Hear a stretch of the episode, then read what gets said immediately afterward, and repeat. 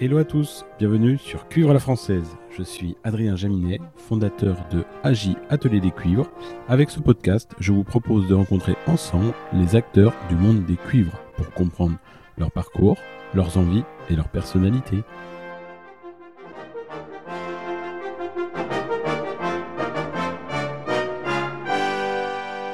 Dans ce nouvel épisode, mon invité est Thierry Kans.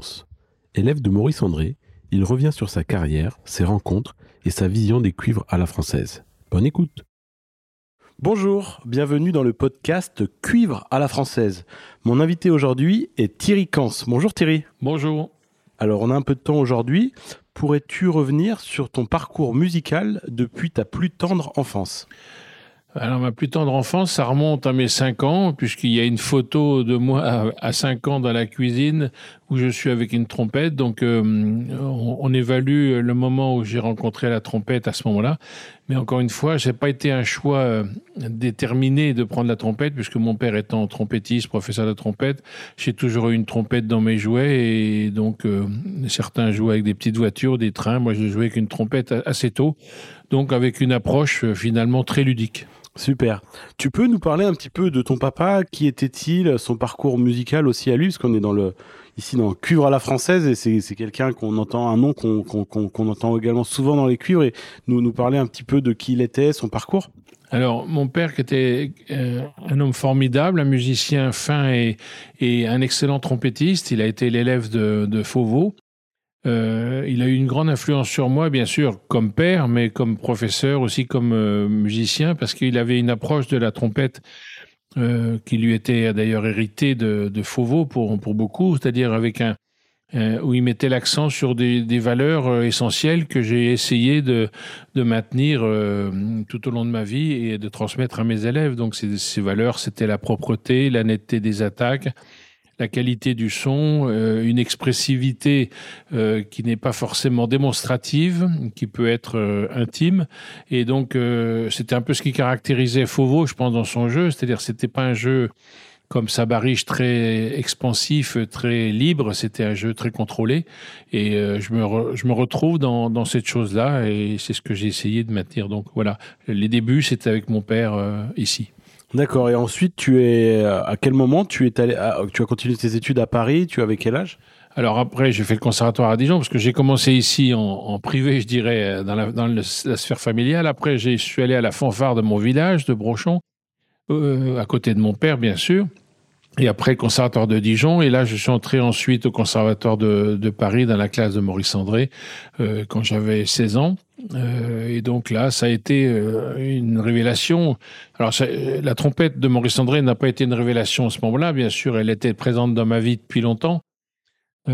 J'avais écouté notamment un concert à Besançon où je l'avais écouté et rencontré, ce qui a été pour moi un choc énorme. Ma vie a changé ce jour-là, comme beaucoup de gens, comme beaucoup de trompettistes, je pense. Et voilà, donc je suis entré dans sa classe avec Gérard Boulanger, Serge Boisson, euh, Nouvion est entré chez Thibault. Enfin voilà, c'est cette génération-là.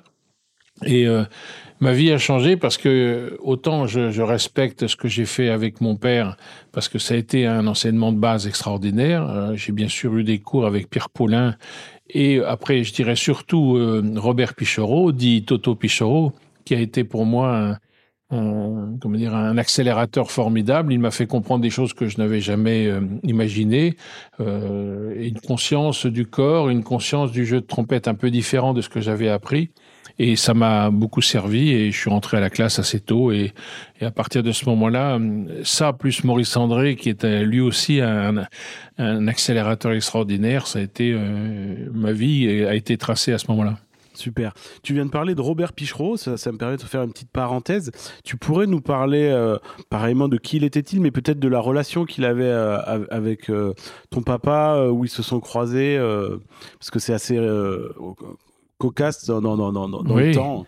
Ben, euh, Toto Pichero était un ami de la famille depuis toujours. Mon père l'avait connu euh, euh, avant la guerre. Ils étaient ensemble, ils, apprenaient la trompette et ils se sont retrouvés au, régiment ensemble, en captivité, avec une autre personnalité un peu plus connue encore, qui est Bourville. Et donc, euh, cette, euh, cette époque de la vie de mon père a fait partie de, notre vie familiale. Et Toto Pichero, qui a après, parce que l'histoire de Toto est une histoire euh, intéressante, c'est quelqu'un qui, qui avait envie de jouer de la trompette, mais qui n'avait pas des moyens physiques très forts et qui a développé une technique et qui a, qui a travaillé, qui a cherché euh, pour euh, essayer de faire jouer les trompettistes qui avaient du mal à jouer. Et euh, c'est ce qui m'est arrivé d'ailleurs. Il m'a, moi j'avais des lacunes qu'il a, qu'il a en partiellement comblées. Et il les a comblées pour lui-même. Il est devenu quelqu'un de très, très riche en enseignement. Il a fait beaucoup d'élèves qui sont venus le, voir, beaucoup de chants de variété, de jazz en, particulier, mais pas que. Et voilà, donc c'est un ami de la famille. Donc avant d'entrer à la classe, je suis allé le voir. Il m'a fait tout reprendre à zéro. Et, j'ai repris tout à zéro. J'ai, comment dire, ramé pendant un an, c'est-à-dire que pendant un an, tout ce que je savais faire, je, ne pouvais plus le faire. Et ça m'a inquiété d'ailleurs parce que j'étais déjà pas mauvais, mais euh, pas mauvais, avec beaucoup de lacunes, quoi. Et donc, il y a un beau jour, je me souviendrai toujours de ce jour, j'étais dans le jardin en train de travailler, et puis j'ai compris un déclic qui me disait depuis un an, et à partir de ce moment-là, euh, j'ai pu progresser et j'ai compris ce qu'il me disait. Donc euh, Toto a été essentiel dans ma vie, ça c'est sûr. Et sur le plan familial, bien sûr, puisque c'était un ami proche de mon père. Ils ont passé la captivité euh, dans un stalag avec Bourville et j'ai eu bien sûr des anecdotes assez drôles de, de cette équipée-là. D'accord, super. Et donc maintenant, on revient sur tes études avec Maurice André, la, la légende Maurice André. Comment était son enseignement euh, Comment il, appréhendait euh, l'apprentissage de la trompette à, l'institution qu'est le Conservatoire national supérieur de musique de Paris? Alors, à cette époque-là, donc euh, il a été nommé, je crois, en 68 à peu près.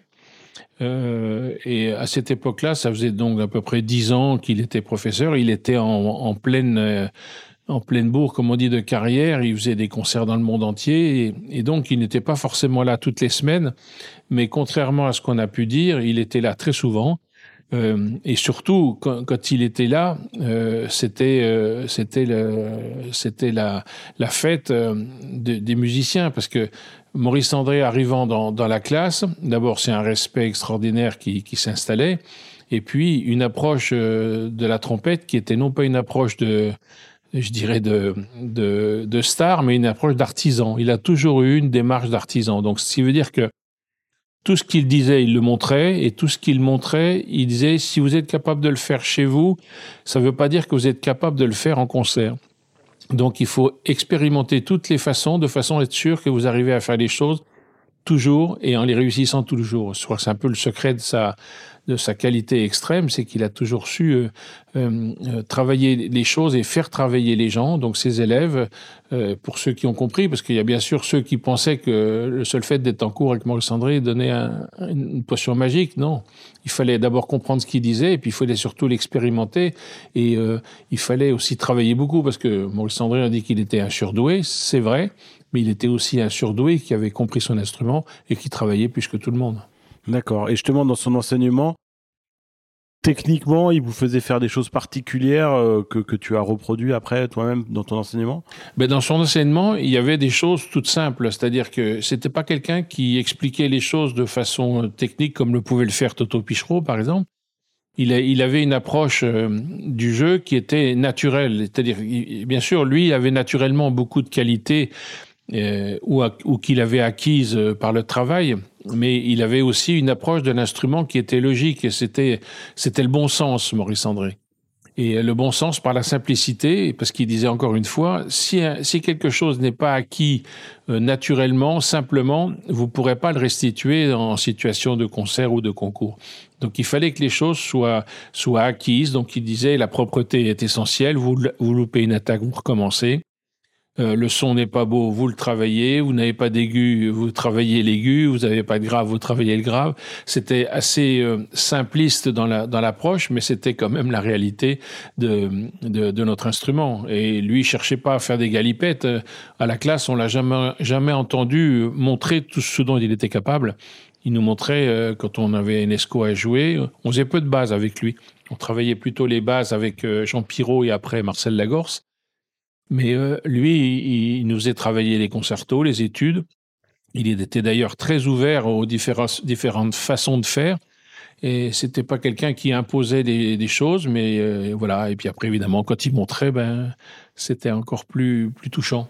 Et en termes de répertoire, euh, c'est que Maurice André, c'est quelqu'un qui a énormément popularisé euh, le, répertoire baroque à la piccolo. C'est des choses qui vous est travaillé aussi, ou il restait sur un sur le répertoire plus classique de la trompette en ut non, quand on était à la classe, enfin le souvenir que j'ai moi, c'est que on travaillait les concertos, ceux qui nous servaient à, progresser et ceux qui nous servaient pour les concours qu'on allait préparer. Moi, j'étais euh, avec Eric Aubier, on est un peu plus de la, même génération. Il, a toujours un, an de moins que moi. Et euh, donc, euh, on préparait des concours. C'était soit des concours internationaux, soit des concours d'orchestre. Donc, on travaillait les concertos, la trompette en ut, assez peu de si bémol d'ailleurs. Nous, on faisait du, quintet avec le quintet Arban, avec Jean-Paul Leroy, et on, jouait la si bémol. Mais c'est quelque chose qu'il pratiquait assez peu. Même In de je crois qu'il l'enregistrait à la trompette en il me semble. Ah oui, d'accord. Je suis pas certain, mais je crois. Et euh, donc voilà, donc on travaillait des concertos et euh, avec lui c'était toujours euh, pareil. les concertos, il, nous disait toujours de bien choisir les choses et qu'on soit capable de jouer. Et ça c'est aussi quelque chose que qui, qui, qui n'a pas toujours été bien compris dans mon enseignement, c'est que je pense qu'il ne faut pas essayer de jouer des choses qu'on n'est pas capable de jouer, qu'il vaut mieux réussir parfaitement quelque chose de facile que d'esquinter quelque chose de difficile. Tu parlais de Maurice André, en effet, vient d'avoir le, concours euh, Maurice André qui a été relancé euh, avec, euh, avec brio à, à, Paris ces derniers mois. Tu peux nous parler, pour toi, c'est quoi cet héritage de, de Maurice André? Ben, Moi, je trouve formidable que, ce concours d'abord se soit passé, parce qu'il faut, faut pas oublier l'historique, c'est que ces concours de la ville de Paris, Maurice André, ont existé, ont eu une heure de gloire et que elles ont, été annulés euh, bien tristement. Euh, et donc que Ibrahim Malouf ait voulu remettre ça, c'est déjà quelque chose qu'il faut encourager et féliciter. Et moi, j'ai été particulièrement euh, content de, que, la génération dont je fais partie n'ait pas été impliqué dans ce concours. Euh, je m'explique. Euh, L'héritage de Maurice André, c'est pas uniquement Soustro, Touvron, Aubier, moi et d'autres, euh, comme on a envie de le dire souvent et qui ont été, ça a été dit souvent. L'héritage de Maurice André, c'est un, c'est un bien commun de tous les trompettistes du monde entier parce que tout le monde a été l'élève peu ou prou de Maurice André. Donc, et, je trouve que l'héritage ne doit pas être défendu que que par ses anciens élèves. Donc là, le fait que ça soit une nouvelle équipe, euh, un nouvel éclairage, un, nouveau regard, euh, veut bien dire que l'héritage de Maurice André est présent et qu'il n'est pas quelque chose qui, ce n'est pas une chasse gardée. Et ça, j'ai trouvé ça que c'était très bien. Et je l'ai d'ailleurs dit à, à, Ibrahim et je trouve que c'est une bonne idée. L'avenir, c'est Clément Saunier euh, et bien sûr David Guerrier, qui pour moi est, le nouveau Maurice André.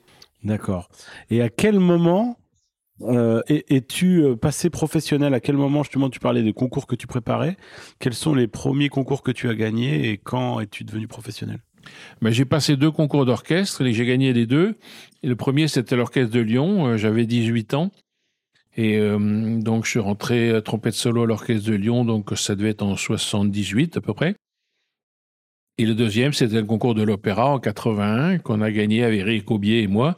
Et euh, voilà, c'était mes deux, places d'orchestre que j'ai fait. Alors, j'ai fait quatre ans dans chacun des orchestres.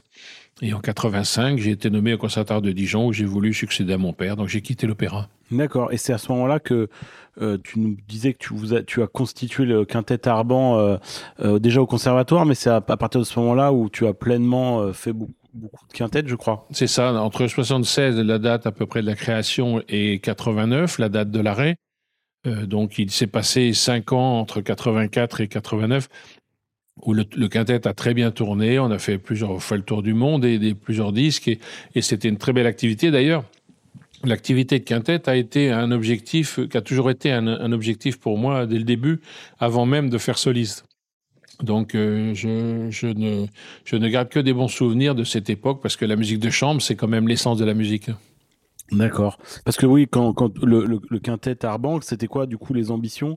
Euh, C'était euh, quand on le remet dans le contexte, le, le Canadian Brass a été déjà euh, faire de lance de, ces, de, de, de, cette formation? Ah oui, c'était notre modèle. Philippe Jones aussi, mais Philippe Jones tournait surtout en, en Dixtuor, en grande formation le Canadian Brass que j'ai très bien connu et Fred et, Ronald sont des amis euh, très proches que j'ai gardés euh, jusqu'au bout. En tous les cas pour Fred qui est mort maintenant, je suis en contact toujours avec Ronald Rom parce qu'il a changé ma vie aussi. Cet homme-là, c'est d'abord par son jeu, leur jeu magnifique, mais aussi parce que la conception du quintet, ce qu'ils en avaient fait, qui, dépassait la musique, qui dépassait la musique de chambre, qui dépassait les cuivres, pour moi, a été un modèle. Et euh, je, reconnais que personnellement, j'ai été très influencé par, euh, par ça et que euh, ça a été une de mes, de mes joies d'essayer d'orienter le quintet dans, dans cette direction-là. On a fait d'autres choses aussi, on a fait des créations. Mais l'aspect euh, euh populaire qu'on a voulu donner au groupe, tout en gardant une bonne qualité musicale, a été un modèle qui nous a été suggéré par les Canadiens. D'accord. Et à quel moment euh, est apparu ton second projet, euh, un peu plus grande formation, des cuivres français? Ben, C'est à l'arrêt du quintet en 89. Donc euh, voilà, on a arrêté le groupe. Chacun avait envie de, de faire des choses différentes et, et je, donc j'ai redémarré ce, cette nouvelle formation des cuivres français au Festival de Besançon en, septembre 89. On a fait nos premiers concerts. Et euh, ça a été d'ailleurs là où j'ai écrit, pour la, cette occasion, une, une, de mes premières œuvres qui s'appelle Azincourt Lament. Et, euh, et euh, ça a été un, un, début en fanfare, j'ai envie de dire, parce qu'on a fait quatre concerts dans le festival qui ont été extrêmement bien reçus. Nous, on était très heureux. Il y avait une équipe formidable. avec. C'était qui? Tu peux repréciser qui étaient euh, les premiers bah, membres? L'équipe de base euh, des, des, des cuivres français, c'était à la trompette, il y avait euh, Luc Roussel, il y avait Bruno Nouvion, Christian Léger et moi. Au corps, c'était Juste Affré et Vernier. Au trombone, c'était Patrice Bucher, Bruno Flaou et Frédéric Potier. Au tuba, c'était Mel Culberson. Michel Becquet n'était pas dans la première non, équipe. Michel, il dirigeait les grands, les grands, euh, les, les cuivres français en grande formation. C'est-à-dire qu'on avait monté en même temps deux groupes, la formation à 10 et la grande formation que Michel dirigeait, euh, voilà, euh, quasiment tout le temps. D'accord. Je profite d'ailleurs de ce, de, de, ce micro pour te remercier parce que le générique de notre émission, euh, c'est euh, euh, c'est un disque à vous. Donc je te remercie euh, beaucoup de, de, de m'avoir permis de, de faire le générique avec celui-ci. c'est un plaisir. Super. Maintenant, on revient sur euh, le, le, côté pédagogique. Donc, tu nous disais que tu as été nommé prof euh, euh, à, à, Dijon. Tu peux nous parler euh, bah, de, de, de ta, ta, vie de pédagogue que tu as eu à Dijon, puis ensuite euh, au CNSM alors, donc, démarrage de, cette carrière euh, de pédagogue, je dirais, en 85, où là, euh, j'ai repris la classe de mon père. Donc, euh, euh j'avais à ce moment-là euh, une classe qui était parsemée, comme on dit, c'est-à-dire qu'il y avait des, euh, différences de niveau. Et puis, c'était une époque aussi, je dirais, où, tout était plus facile dans l'organisation administrative. Donc, j'ai eu à la fois la possibilité de faire venir beaucoup d'élèves étrangers, de, remonter, entre guillemets, en termes de quantité la, la, classe, et puis de monter ce grand ensemble de cuivre qui s'appelait le GECCD, le grand ensemble de cuivre des conservatoires, qui existait jusqu'à l'an dernier euh, sous ma direction, donc euh, plus de 35 ans, et qui était une façon de mettre sur scène le travail qu'on faisait, mais avec toutes les classes de cuivre. Donc la classe de trompette, euh, ça a été euh, bien sûr euh, un long travail que, que, je suis en train de terminer, puisque je suis encore professeur pour, pour une heure ou deux, mais ça c'est dans le cadre d'un nouveau contrat que j'ai avec la ville de Dijon, puisque je partage mes activités avec le rôle d'ambassadeur culturel avec la Cité de la gastronomie. Donc c'était une, activité qui m'a permis de d'expérimenter de, des choses et de voir des choses. Donc c'est très intéressant parce que on peut avoir des idées toutes faites sur sur la pédagogie et j'en ai eu. Euh, mais la, la réalité s'impose d'elle-même. Donc, il y a des choses qu'on est obligé d'abandonner. Il y a la réalité qui se, qui, qui est têtue, comme on dit, et qui, donc voilà, c'était passionnant. C'est un travail qui est, même au CNSM de Lyon, euh, qui était une autre dimension, puisque là, on était avec que des élèves supérieurs, des gens qui voulaient vraiment faire de la trompette professionnelle, alors que dans un CRR, on, enseigne pour tout le monde. Alors, j'ai sans doute été trop exigeant euh, au, CRR de Dijon euh, en, voulant monter le niveau, ce que j'ai réussi à faire, je pense, et surtout en développant la classe. Il y a eu pas mal d'élèves qui sont rentrés à Paris ou à Lyon. on, a, fait, je pense, un travail sérieux. Au CNSM de Lyon, c'est différent parce qu'on a, on a des élèves adultes qui ont déjà euh, un passé, qui ont déjà une conception, qui ont déjà des idées, qui n'ont pas toujours l'expérience, mais qui pensent que, que leurs idées valent pour expérience. Donc, euh, c'est plus compliqué d'un point de vue relationnel. Mais euh, dans la grande, grande majorité, ça s'est bien passé avec ses élèves. Euh, il y en a évidemment avec qui ça s'est pas bien passé parce que, comme je vous disais, quand on a des idées toutes faites alors qu'on n'a pas expérimenté les choses, c'est compliqué de les défendre. Donc, euh, je revendique tout à fait le fait de, de, ne pas avoir eu que des succès, mais tout était fait avec bon cœur. D'accord. Tu, tu viens d'évoquer ton, ton, rôle aussi euh, aujourd'hui à, Dijon d'ambassadeur culturel. Tu peux nous en dire plus? Quelles sont tes missions euh, dans, dans, ce cadre? Alors mes missions, je suis toujours lié au conservatoire. J'ai d'ailleurs tenu à rester euh, rattaché au conservatoire. Donc j'ai toujours un, élève ou deux que je fais travailler, mais ça c'est encore pour une année. Je pars le 24 septembre 2024, euh, puisque je suis né à 24 septembre, donc je partirai le 24 septembre 2024 en, en définitive retraite du conservatoire. Donc jusque-là, je continue, mais euh, donc ce rôle est, minimisé puisque je n'ai plus qu'une heure ou deux. Euh, et le reste, je, participe avec la ville de Dijon et avec le maire au développement culturel de la ville. Bon, j'amène bien sûr des idées sur le plan culturel, mais qui sont en lien aussi avec la gastronomie et cette magnifique cité de la gastronomie qui a été construite et inaugurée en juillet dernier et qui est l'emblème je dirais, gastronomique de la ville de Dijon et des vins, euh, ce qui est une, aussi une de mes autres passions euh, dans la vie. Et donc, euh, c'est un peu la réunion de deux, de deux passions, la, culture et la, et la, gastronomie. Super.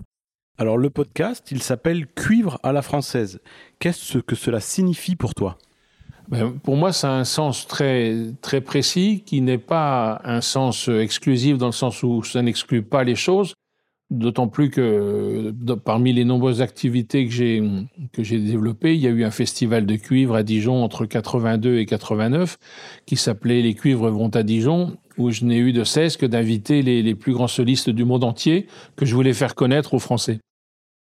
Mais ça n'empêche pas que j'ai envie de défendre une image et une idée de la culture française des cuivres qui est très forte puisqu'elle a été fondatrice euh, de, nombreuses écoles dans le monde entier, que ce soit en Amérique ou même en, Russie. Et donc, mon idée euh, en, créant les cuivres français, c'était justement de défendre une certaine, une certaine idée des cuivres, c'est-à-dire euh, bien sûr, euh, ça commence par les instruments. Alors, bien sûr, on joue la trompette en ut, mais on joue aussi la trompette si bémol, mais selon, les répertoires. Et puis, c'est défendre aussi une certaine qualité de son et une certaine interprétation. Et euh, ça rejaillit sur ce que j'ai fait avec BNS pour les trompettes avec Gerhard Meinl. quand on a créé les trompettes de, de ma ligne, Challenger euh, TC, c'était des, instruments qui avaient un son français, c'est-à-dire c'était pas une grosse perce, c'était un son assez brillant. Euh, qui, s'inspirait bien sûr de, Bach, parce que Bach c'est la référence, mais qui s'inspirait aussi d'Aubertin, de, l'image de, la, trompette française telle que je l'aime, c'est-à-dire c'est Maurice André, quoi, c'est-à-dire ce son très clair, très timbré, mais qui permet quand même aussi des couleurs. D'accord, tu, tu, fais des transitions sans que je demande, parce que je voulais en effet de parler de matériel. Justement, à quel moment tu as commencé ta collaboration avec euh, BNS euh, Enfin, c'est pas une année précise, mais comment ça, comment ça est né cette collaboration? Alors, elle est née d'une rencontre avec Gerhardt. Je crois que c'était à Ipsival. Euh, nous faisions un stage et euh, à moins que ce soit à Quimper, je me souviens plus très bien. C'est c'est dans les années 90 et euh, ça a été à la fois un coup, de, foudre amical, euh, parce que Gerhardt, on partage beaucoup de, choses, et aussi une proposition formidable de pouvoir créer une ligne d'instruments sous mon conseil, je dirais, et qui pouvait correspondre à cette idée des, cuivres à la française, des trompettes à la française. Donc, euh, on a été très vite les premiers comment dire, les premières épreuves ont été concluantes, on a amélioré, et puis j'ai pu faire toute la gamme la si bémol, la mi bémol et ré, euh, mais surtout mi bémol, celle que je joue toujours et qui d'ailleurs je crois n'est plus au catalogue. Une piccolo qui marche très bien, un bugle sur le modèle Brochon. Alors Brochon c'est le nom de mon village. Le cornet également est modèle Brochon, c'est des, des instruments anciens avec le cornet notamment, avec ce barillet euh, si bémol et là qu'on ne voit pas toujours. Et, euh, et après, j'ai fait aussi une trompette en ré euh, avec une branche rétractable qui est, qui est, très bonne, et puis une trompette à quart de ton, qui, puisque ça m'intéressait aussi de développer la musique orientale que je faisais avec certains musiciens arabo-andalous. D'accord. Tu parles de cornet, donc euh, ça, me fait penser, donc oui, en effet, il y a, un très beau cornet euh, qui, est super pour le répertoire français, donc qui a la particularité d'avoir un barillet comme les anciens cornets, euh, justement en si bémol et en la. Mais ça me fait penser aussi à ton projet. Tu peux nous parler du projet que tu avais eu autour d'Eugène Fauveau? Alors, le disque qu'on a fait, voilà, alors ce disque-là, il est, né d'un constat, c'est que les nouvelles générations, et c'est bien normal, euh, ont une capacité d'oubli euh, euh, très grande et les choses passent, le temps passe et, on oublie les anciens souvent. Et donc, avec mon père qui a été élève de Fauveau, avec Roger Delmotte et Pierre Paulin, je, leur ai demandé de m'aider à participer à, la, à, la, production de ce disque, puisque j'avais une quantité de disques énorme de, de, de Fauveau en, en micro-si en 78 tours, que j'ai fait remettre euh, au goût du jour, je dirais, avec les moyens du bord. Hein. Je, je, je, ne suis pas polygramme, donc euh, c'était difficile, mais on a, on a, fait ça. Et donc l'idée a été de, de, faire quelque chose pour les générations futures qui montre le talent d'Eugène Fauveau, qui a été un trompettiste incroyable, qui a eu une importance très grande, euh, même si elle est moins brillante que celle de Sabariche. Puis qui était, vous avez le point commun d'être tous les deux euh, bourguignons. Voilà, euh, Fauveau était dijonnais. Euh, il y a d'ailleurs toujours aujourd'hui les balles Fauveau à, Dijon. Hein. C'est plus la famille Fauveau, mais ça existe toujours. Et euh, euh, donc l'idée c'était de, de, de, faire un document sonore qui montrait le talent. Donc on a bien sûr l'essentiel c'était les polkas, mais on avait aussi le Septuor de Saint-Saëns, on a aussi des la quintette de cuivre avec Adriano et Couillot, Tudesque et tout ça, qui étaient des choses très intéressantes, des, des danses de Petzel. Et donc voilà, donc on a produit ce disque grâce à eux, grâce à l'aide de, de, ces trois trompettistes qui ont eu, euh, qui ont eu la volonté de faire euh, perdurer le message de leur maître. D'accord, super. Tu peux aussi nous parler, tu viens d'évoquer euh, une autre légende euh, des cuivres qui est euh, Roger Delmotte. Tu peux nous parler de, la relation que, que, tu as avec lui Puis je crois que tu as des projets justement avec lui pour un peu transmettre son savoir. Oui, je suis toujours très attaché à, à transmettre le, le, message des anciens. Alors, parmi ceux-là, il il y avait Fauveau, bien sûr, euh, que je n'ai pas connu, mais euh, bien sûr, il y a Maurice André. Je suis en train d'écrire un livre sur, sur lui que m'a demandé un éditeur italien. Et puis, le, le pro, dernier projet en date, c'est cette série de vidéos que, que je suis en train de monter euh, sur Roger Delmotte, sur son immense carrière et sur le rôle essentiel qu'il a joué dans l'école de trompette française puisqu'il était avant Maurice André euh, la star de, la trompette en France. Donc on, on, il est venu passer trois jours ici. On a, je l'ai enregistré pendant, pendant plus de 20 heures avec Antoine Curé, qui est le co-animateur de cette vidéo. Et donc voilà, le premier numéro va sortir prochainement et on a, a de quoi en faire une bonne vingtaine avec des souvenirs merveilleux parce que non seulement Roger est un grand musicien, mais il est, c'est une personnalité très, très charismatique et très, euh, avec une grande mémoire euh, de tout ce qu'il a fait. Et euh, c'est un témoignage incroyable de Francis Poulenc jusqu'à Jolivet, en passant par la création du domaine musical, avec les relations avec Pierre Thibault, tout ça. C'est, c'est une page de la trompette essentielle qui, qui, doit, qui doit exister quelque part. Super. Et justement, euh, alors Roger Delmotte, ça n'a pas été ton, ton professeur, mais en revanche, ça a été ton collègue depuis pupitre un petit peu de temps. Oui. Tu, tu peux nous parler, il t'a apporté, qu'est-ce qu'il t'a apporté euh, quand tu étais avec lui euh, collègue? Je le, je le, considère plus comme mon maître que mon collègue parce que euh, Roger Delmotte, trompette solo de l'opéra, euh, c'est une des raisons pour lesquelles euh, j'ai eu envie aussi d'aller à l'opéra. Hein. Quand Michel Becquet m'a dit qu'il y avait un concours, il m'a convaincu de venir à l'opéra où il était lui. L'idée de jouer à côté de Roger Delmotte était, comptait pour beaucoup. Alors, c'était bien sûr un ami de mon père, puisqu'ils étaient ensemble élèves chez Fauveau après la guerre. Et je l'avais écouté et rencontré souvent en concert, notamment avec Cochereau, parce que il faisait beaucoup de concerts à cette époque-là. Et donc, euh, s'il n'a pas été mon professeur régulier comme il aurait pu l'être pour Pierre Dutot ou pour Antoine Curé, euh, il, a été une grande inspiration. Je suis même allé préparer le CA avec lui. Et il a toujours été très bienveillant à mon égard. Et, sans doute à cause de, relations avec mon père aussi. Mais il passait souvent ici. On a, on a toujours passé des bons moments. Et c'est vraiment quelqu'un qui a une, une couleur tout à fait particulière dans l'école française il est un peu le, la fin d'une époque, bien qu'il soit encore toujours euh, bien, vivant.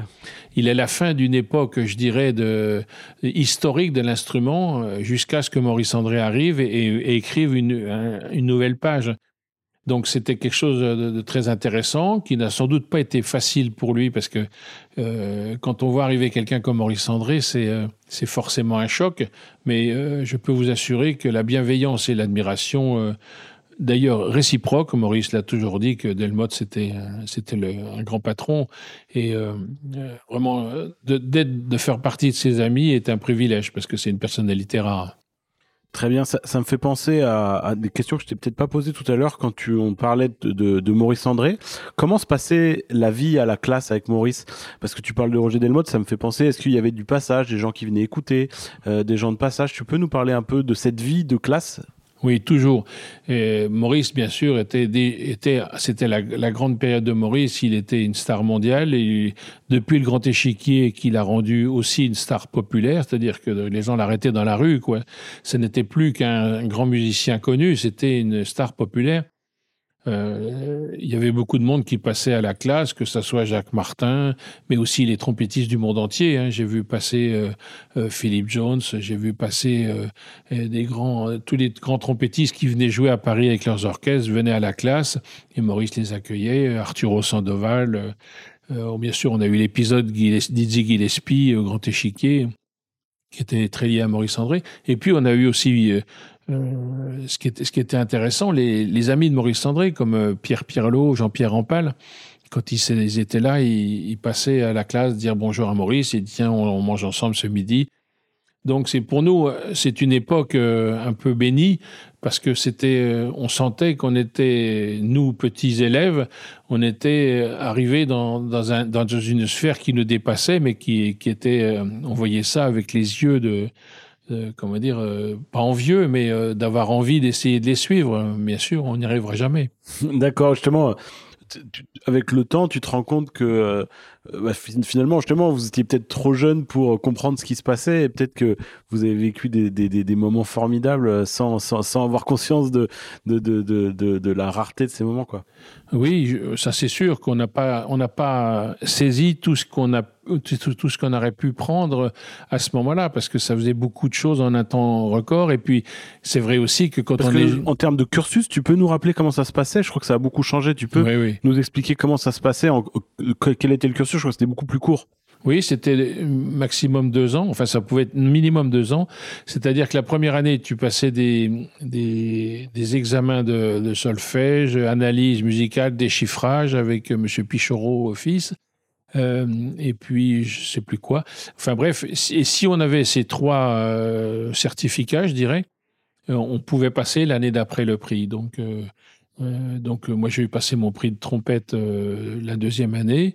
Et la, et, la, troisième année, j'ai fait une année de cornet en supplémentaire, qui, cette fois-ci était partagée avec Martial Lagorce, qui était donc le nouvel assistant de Maurice, et qui a été un, bonheur aussi, parce que autant je m'entendais pas très bien avec Jean Pirot.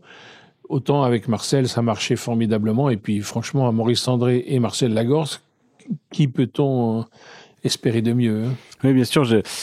Pour tous mes, mes recherches de, trompette, j'ai lu beaucoup de choses. Et c'est vrai que euh, quand Maurice euh, parle de trompettiste, il, cite très souvent euh, son admiration pour, pour, pour Monsieur Lagorce. Mmh, oui. Ah, mais ça, c'est vrai que Maurice a toujours adoré Marcel. Il, ils, ont, ils sont restés très proches jusqu'au bout. Et puis, ils ont commencé ensemble leur carrière. Quand il a enregistré le premier Vivaldi, c'était avec Marcel.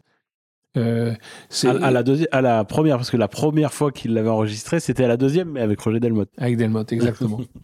et donc, euh, oui, oui, c'est, puis c'est une grande personnalité qui a été une carrière de, trompette solo à l'Orchestre de Paris merveilleuse, où il a, où il a, où il a enchanté euh, tous les chefs d'orchestre du monde entier qui, qui lui parlaient de lui avec un, un grand, une grande admiration, et puis un professeur extraordinaire. Je crois que c'est peut-être le professeur qui a le mieux maîtrisé euh, euh, au, CNSM le, le, le rôle qu'il devait avoir, je pense. C'est-à-dire entre, c'est pas facile d'avoir des élèves supérieurs euh, qui soient tous des cadors et, et qui pensent tous déjà être les, des nouveaux Maurice André. Et donc, il avait une, un charisme et puis une autorité qui faisait que tout ça en étant très, très gentil et très euh, bienveillant. Et franchement, c'était un professeur extraordinaire. Super. Maintenant, on va parler de ta saison 2023. Euh, tu peux nous donner les grands rendez-vous euh, de celle-ci? Alors les grands rendez-vous, euh, bien sûr que à mon âge et à ce stade de ma de ma petite carrière, il y a moins de projets qu'avant, mais ça c'est aussi un choix. Il y a des choses que j'ai plus envie de jouer, il y a des gens avec qui j'ai plus envie de jouer il y a des programmes qui m'intéressent plus et, et, puis il se trouve que euh, le, temps passe et c'est normal qu'on fasse appel aux jeunes générations et je trouve ça tout à fait normal que j'ai moins de, de demandes. Donc ça, c'est une réalité. Je joue beaucoup moins qu'avant, ce qui d'ailleurs est aussi une difficulté, parce que moins on joue, plus c'est difficile. Et euh, les difficultés sont pas toujours d'ordre physique ni d'ordre technique, mais sont du fait qu'il peut se passer un mois entre deux concerts et que ça, c'est plus compliqué. Donc, résultat, il y a moins de choses à faire et que j'essaie de faire le mieux possible en m'entretenant tous les jours euh, comme, comme avant. Et euh, j'ai deux, deux actualités intéressantes, enfin trois, on peut dire. La, la, première, ça va être de sortir mon disque Cyrano, euh, donc la musique de film du film de, que j'ai fait en 90 avec Jean-Claude Petit. Tu peux, tu peux revenir là-dessus parce que c'est quelque chose, c'est une musique qui est, un peu, qui est mythique dans aujourd'hui et euh, où, où, la trompette résonne comme il se doit. Mais tu peux nous parler de ce projet?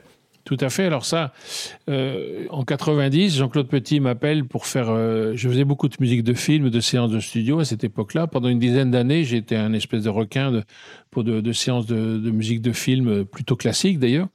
Et donc j'en ai fait beaucoup, des, dizaines, des peut-être des centaines même. Et donc il m'appelle pour faire ça, et il se trouve que il m'a dit, écoute, ça, la trompette va être le rôle principal de cette musique de film puisqu'elle symbolise de par Dieu et c'est la trompette de Cyrano. Donc, est-ce que tu veux le faire? Je dis bien sûr, je suis, allé en courant. Donc, on a constitué un orchestre euh, formidable avec le Paris Philharmonique. Et donc, les trompettes avec moi, c'était Luc Roussel, c'était Bruno Nouvion. Et, et, donc, on a fait un très beau pupitre. Et donc, la partie de trompette solo était très sympa. Et puis, il se trouve que le film était merveilleux, qu'il a eu toutes les récompenses dans le monde entier, que la musique de film a eu les victoires. Donc, on a fait les victoires de la musique. Euh, ça a été euh, des, des, grands moments parce que quand on met en valeur quelque chose dont on est fier artistiquement, c'est toujours euh, agréable. Et puis voilà, et puis donc est née à partir de cette idée, de ce, de ce moment-là, l'idée de faire un disque de musique de film. Donc j'ai demandé à Jean-Claude de faire un concerto d'après la musique de Cyrano, c'est-à-dire de faire un genre de medley euh, qui reprend tous les thèmes mais augmenté avec beaucoup plus de trompettes. Donc il m'a écrit le concerto de Cyrano qu'on a créé au Théâtre des Champs-Élysées avec Bernard Thomas. Et ensuite, euh, l'idée de faire ce disque qui enfin voit le jour, malgré le Covid qui a été euh, un perturbateur endocrinien très fort et voilà, donc il sort en mars-avril euh, dans le label Indécence Calliope avec l'Orchestre d'Avignon dirigé par Jérôme Pillement et euh, Jean-Claude Petit. Euh, cette fois-ci, c'est les BO de, de, musique française, donc Cyrano est le titre, mais aussi plein d'autres musiques de films, de, du cinéma français, de Michel Legrand, Claude Bolling, Gabriel Yared, Bruno Fontaine, qui est sur le disque aussi. Et voilà, donc c'est un projet qui me tient à cœur et qui est un peu mon image parce que j'ai toujours revendiqué et beaucoup pratiqué la musique de film qui est pour moi un genre euh, à part entière, qui n'est pas le genre euh, de variété euh, qu'on considère quelquefois. Pour moi, c'est j'ai rencontré là les plus grands musiciens de, ma vie. D'accord, super. Et tu peux nous parler également, parce que c'est assez lié, je trouve, à, la musique de film, tes activités aussi d'arrangeur. Ça fait très longtemps, depuis combien de temps tu arranges? Et cette activité qui est une part aussi importante de ton travail aujourd'hui? Oui, c'est même la partie la plus importante Alors ça, c'est quelque chose que je fais depuis toujours. J'ai toujours vu mon père qui arrangeait des, des, choses pour la fanfare du village, parce que, vous savez, une fanfare de village où on était 12, il y avait un saxophone, euh, trois trompettes, euh, un bugle, euh, une caisse claire et un banjo. Et donc, c'était pas facile de faire sonner, donc il fallait adapter les répertoires. Donc, mon père a toujours fait ça, donc évidemment, on fait tout comme papa hein, quand on est petit. Donc, j'ai commencé à faire ça très vite pour mes premiers groupes, le premier quatuor que j'ai monté, après pour le quintet Tarban, après pour les cuivres français. Et euh, donc c'est une activité qui m'a toujours passionné parce que quand on est arrangeur, on, se frotte à des grands compositeurs. C'est c'est une école de, musique euh, en permanence. Quand vous lui arrangez un, Bach ou un, un, Stravinsky ou un, je sais pas, un Beethoven, j'ai fait un medley pour, une, pour les cuivres français qui s'appelle les neuf symphonies de Beethoven en neuf minutes. Et ça marche très bien. C'est très dur à jouer, mais ça marche très bien. Donc c'est c'est une école de tout à fait passionnante et où on apprend en permanence sur la musique. Alors ça m'a amené après à écrire, à composer moi-même. J'ai toujours eu un petit peu de, de, retenue par rapport à ça, parce que quand on joue les grands compositeurs, Debussy, Ravel, Stravinsky, Mahler et compagnie, euh, se dire compositeur, il faut quand même manquer un peu de modestie. Mais bon, le premier concerto que j'ai écrit, je l'ai écrit pour euh, Mel. Euh, il m'a dit que c'était très bien, ça lui a plu. Après, Michel Becquet m'a demandé un concerto contraste qu'il a créé, qui a été très bien, qui a été rejoué aux États-Unis récemment par Joël Vez. Ouais, complètement. C'est rigolo parce que j'ai interviewé cet été euh, Joël Weiss, ouais. euh, qui nous a longuement parlé euh, de, de, de ce projet-là. Et, et d'ailleurs, juste euh, avant que je l'interviewe, il y a eu un concert à Cuivre en Pays Basque où Oscar Abella jouait également ton concerto de tuba. De, de tuba. Ah ouais. Donc ça a été mes premières œuvres et qui m'ont un petit peu libéré et puis décomplexé. Parce que finalement, voilà, après, l'histoire décide si c'est si c'est bien ou pas peu importe, ce qui compte, c'est que ça fasse plaisir aux musiciens et pour l'instant, ça marche pas mal. Donc, le, ça m'amène au deuxième, la deuxième actualité de mon année. C'est qu'au mois de juillet, avec euh, Reinhold Friedrich, qui est le grand trompettiste allemand qu'on connaît, euh, on va créer un, un, mon nouveau concerto qui s'appelle Miroir pour deux trompettes et ensemble de cuivre avec l'ensemble de cuivre Caléide, dirigé par Jean-Charles Dunan au Festival de Meursault. Et donc voilà, donc je viens de terminer l'écriture de Zoub Concerto, qui, est un petit peu un condensé de nos deux carrières respectives, comme on est très amis. Et voilà, et donc c'est quelque chose qui m'excite beaucoup, à la fois au point de vue composition, mais aussi au point de vue trompette, parce que se frotter à, Reinhold Friedrich, c'est pas, pas rien. Ouais, J'imagine. Et puis le troisième projet sympa, ça va être l'académie euh, de Spanish Brass euh, à Alzira en Espagne au mois de, juillet aussi, qui est toujours une rencontre de cuivre très fructueuse avec Luis González et, et cette fois cette fois-ci il y a Mathias Eufs qui sera là. Donc voilà, c'est une bonne occasion de rencontrer des gens formidables. Super. Alors maintenant, on va passer à la boîte à questions. La boîte à questions, c'est des questions similaires que je pose à tous les invités. Alors, quelle est ton œuvre préférée? Mon œuvre préférée, alors ça, dis donc, c'est. C'est le choix de Sophie, comme on voilà, dit. c'est ça. Alors, je, je, dis toujours, si les gens ont, ont, du mal à trouver, je peux demander le plat préféré, ça marche aussi. ça sera, ça sera pas, pas, pas plus facile. Euh, non, ben, mon œuvre préférée, euh, j'ai envie de dire, mon compositeur préféré, c'est Bach. Pour moi, c'est le patron. Hein. Donc, effectivement, il n'y a rien acheté chez Bach, mais j'ai tellement de plaisir avec, euh, avec ce que j'appelle mon top 5 de compositeurs, qui est Bach. Euh, Prokofiev, Ravel, euh, Michel Colombier, qui est pour moi un des grands compositeurs de, de musique de film et de, de variété, et puis euh, Rameau, qui est le compositeur dijonnais qu'on ne joue pas assez. D'accord. Et alors, quels sont le ou les musiciens qui t'ont le plus influencé? Là aussi, il y en a beaucoup. Euh, Michel Colombier fait partie de cela parce que j'ai eu une relation avec lui musicale, mais aussi euh, extra-musicale qui m'a beaucoup influencé. Maurice André, évidemment. Jean Guillou, l'organiste avec qui j'ai joué longtemps euh, et, qui a été aussi une, une personnalité très, très proche.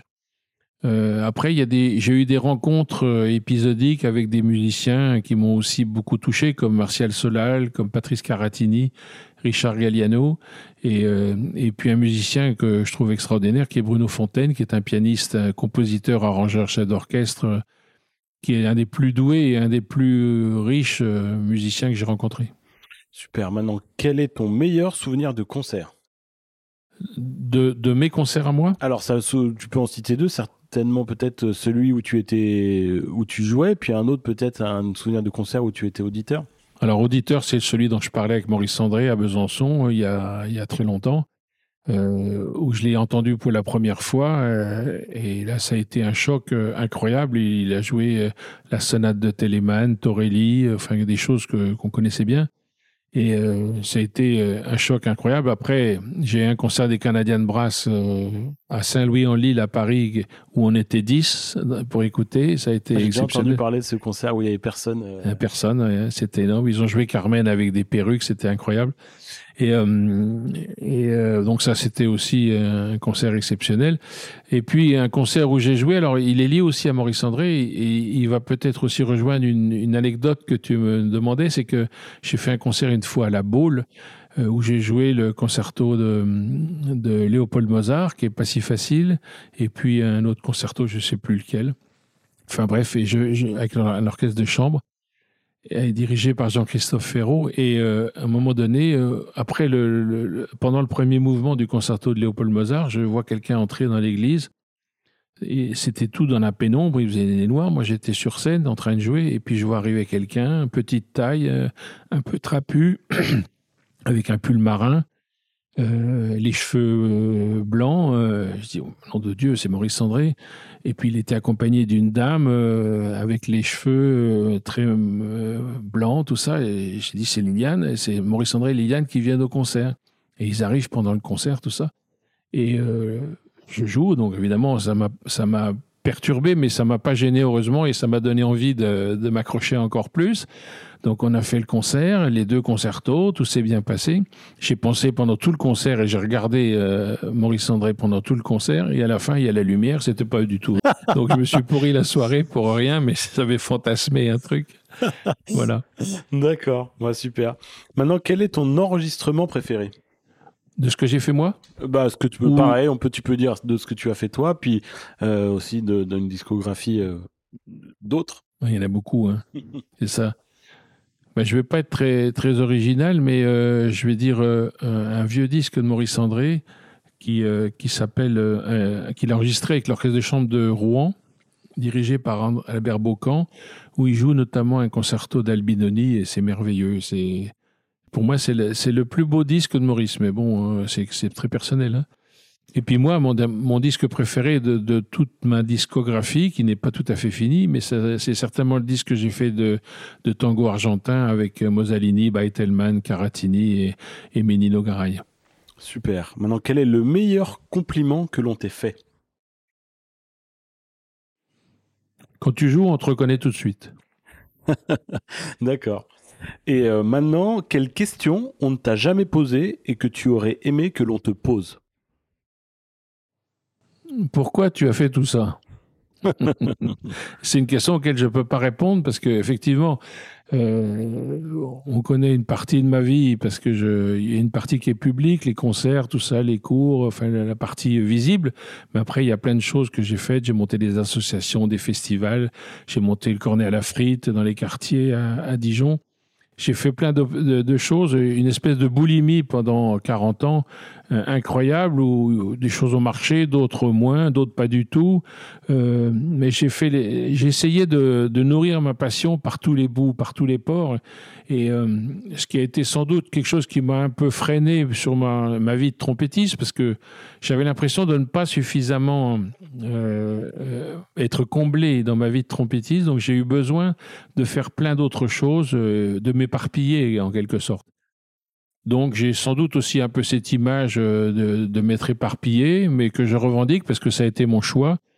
Après tout, euh, la trompette a été ma base. Elle m'a permis de rencontrer des gens euh, formidables dans tous les univers, hein, que ce soit la musique bien sûr, mais dans le domaine du vin, de la gastronomie. Je connais plein de grands chefs qui m'ont émerveillé aussi.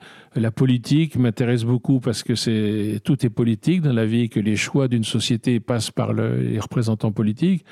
Donc voilà, j'ai vécu la, vie avec euh, un appétit euh, non dissimulé et facilement euh, remarquable. Mais voilà, donc c'est ma vie, elle est très, très diverse. Très bien. Tu viens de parler de vin et trompette. J'aimerais bien savoir quels sont pour toi les points communs entre tes deux passions que sont la trompette ou la musique de manière générale et le vin ben, On est dans, le plaisir. La musique, pour moi, c'est avant toute chose, c'est une notion de plaisir. C'est-à-dire, vous écoutez une musique, vous écoutez un instrumentiste, euh, avant de même savoir si c'est bien ou mal, euh, si la musique qu'il joue est jolie ou pas, c'est est-ce que tu as du plaisir à, l'écouter? Le vin, c'est la même chose. Alors, euh, ça rejoint un aspect technique de la dégustation du vin. Est-ce qu'on doit déguster un vin en fonction de, sa qualité intrinsèque ou est-ce qu'on doit déguster sa vin par rapport à l'analyse qu'on en fait Donc c'est comme pour la musique, soit ça te plaît, c'est le cœur qui parle, soit c'est le cerveau qui parle. Donc c'est il y a ce côté-là qui est commun entre les deux. Soit c'est le cœur, soit c'est le cerveau. Super. Maintenant, qui aimerais-tu écouter sur ce podcast? As-tu des idées d'invités pour des prochaines émissions? Ben, je pense que tu as déjà invité beaucoup de gens euh, que tu as les idées déjà pour inviter plein de gens. Mais je pense qu'il euh, faut en urgence euh, inviter la, vieille génération, les anciens qui vont disparaître par définition et, on a tous vocation à disparaître, mais il y en a pour qui c'est plus urgent que nous. Effectivement, et puis après, je pense que ça peut être intéressant d'avoir des, musiciens étrangers. Euh, même si ce n'est pas si simple au point de vue langage. et après, je pense qu'il y a des gens qu'il faut mettre en valeur parce qu'ils sont pas forcément sur le devant de la scène, mais qui sont des grands musiciens il y a des gens qui ont choisi d'être euh, dans un orchestre et qui ne font pas de choses en soliste, mais qui ont un grand talent et qui euh, c'est intéressant d'avoir leur point de vue. Voilà. Et puis après, je pense que les professeurs des CNSM doivent être des voix qu'on entende régulièrement parce que c'est eux qui vont assurer la, pérennisation de notre école. Euh, et je crois qu'en ce moment, elle est, très bien représentée. Donc effectivement, tous ces gens-là sont, intéressants. Et je pense qu'il faut aussi que qu'on entende euh, pas que de la trompette peut-être sur, euh, sur, ce, blog. tu as commencé avec Michel Becquet, mais je pense qu'il y a d'autres qui sont en route. Ouais, super. Et justement, tu parles de l'étranger. Pour toi, quelle est l'image justement des cuivres français, mais vue d'ailleurs? Ben, je pense que l'image est forcément moins forte qu'elle ne l'a été parce que les personnalités disparaissent. On a déjà eu un, coup terrible avec la disparition de Maurice André et on sent déjà que le souvenir de Maurice André euh, s'estompe peu, à peu. Alors heureusement, il y a les disques, heureusement, il y a YouTube, il y a les vidéos. Et cette année, euh, a ressorti un coffret euh, anniversaire. Ça, c'est formidable. Mais dans le souvenir des gens, c'est ceux qui l'ont entendu en live en direct qui ont le souvenir le plus fort. Les jeunes générations qui ne l'ont pas entendu euh, savent à la limite presque plus qui est Maurice André. Donc je pense que, cette époque-là est un peu révolue et que par ton action et celle d'autres euh, gens justement qui, mettent en valeur euh, notre, notre spécificité, euh, ça peut permettre de, de, remonter un petit peu la, la, notoriété de notre école qui reste malgré tout encore très bonne. Je pense qu'elle a évolué, mais c'est surtout que les, tous les, les, grands trompettistes euh, qui ont rencontré Maurice Sandré euh, comme élève ont ont irrigué la planète et ont fait des grands trompettistes partout. Donc le concours Maurice André qui a eu lieu euh, a primé un Allemand. Donc euh, euh, et les grands trompettistes suédois n'ont rien envié aux grands trompettistes espagnols. Il y, a, des grands trompettistes partout maintenant. Et ça, on le doit pour beaucoup à Maurice André. Et l'héritage, il se fait là. Super. Mais écoute, Thierry, un grand merci pour ton accueil et je te dis à très bientôt et encore merci de d'être venu sur cette émission. Merci Adrien. Merci d'avoir écouté cet épisode. Si ça vous a plu, n'hésitez pas à le partager. Vous pouvez nous suivre sur nos réseaux sociaux, sur Facebook et Instagram, sur la page Agi Atelier des Cuivres. À bientôt!